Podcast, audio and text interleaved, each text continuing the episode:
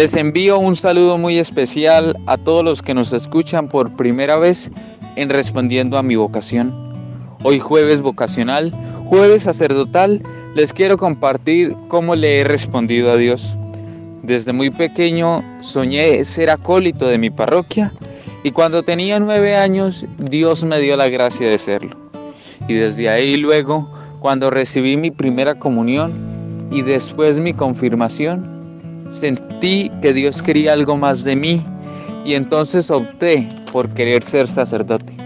Le he respondido participando en mi parroquia, sirviéndole a Él en el altar y también como catequista.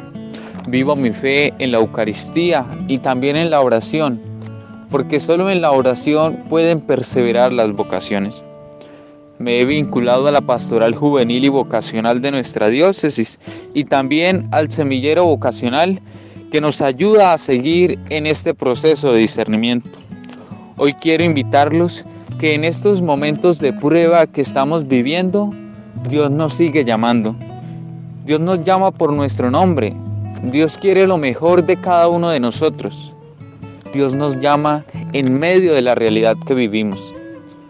Por eso no tengamos miedo en responderle, no tengamos miedo en decirle sí. Soy Luis Carlos Arciniegas Atencia, de la parroquia Nuestra Señora del Carmen del municipio de Fortul, y muchas gracias por escucharnos y seguir compartiendo este mensaje cada ocho días. Gracias por sintonizarnos.